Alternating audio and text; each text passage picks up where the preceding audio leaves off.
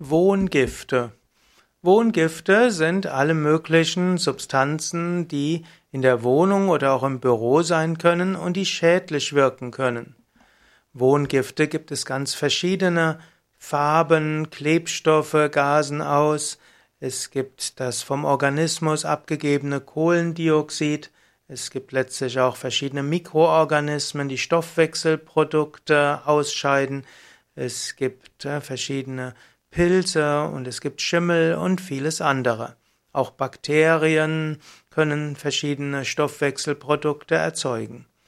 Das Problem ist natürlich, wie weiß man, ob Wohngifte da sind?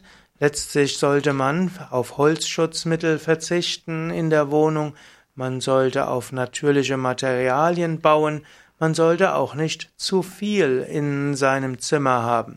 Je mehr Möbel du hast, umso mehr kann ausdünsten. Je mehr, äh, ja, je mehr andere Substanzen du hast, umso mehr kann ausdünsten. Und so ist eben wichtig, dass du natürliche Substanzen in deiner Wohnung hast. Des Weiteren ist auch äh, wichtig, wenn du etwas Neues in deine Wohnung reintust, dann dünstet das zuerst aus. Deshalb, manche denken, sie tun sich etwas Gutes, wenn sie immer wieder neue Möbel anschaffen und so weiter. Und auch wenn das, was ich sage, jetzt der Möbelindustrie nicht unbedingt hilft, im Allgemeinen, das Neue, das dünstet am meisten aus. So wenn du etwas Neues in die Wohnung getan hast, dort sind oft die größten Wohngifte da. Ausnahmen sind natürlich auch möglich. Es gibt auch bestimmte Materialien, die noch Jahrzehnte später ausdünsten und schlimmer sind als das, was heute verwendet wird.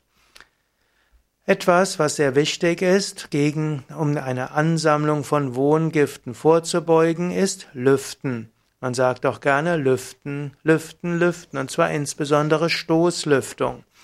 Also bevor du abends schlafen gehst, lüfte erstmal. Wenn du in dein Büro gehst, dann lüfte erstmal. Wenn du die Küche oder das Wohnzimmer betrittst, lüfte erstmal. Und des Weiteren ist übrigens auch wichtig, gerade im Winter nicht zu warm werden zu lassen.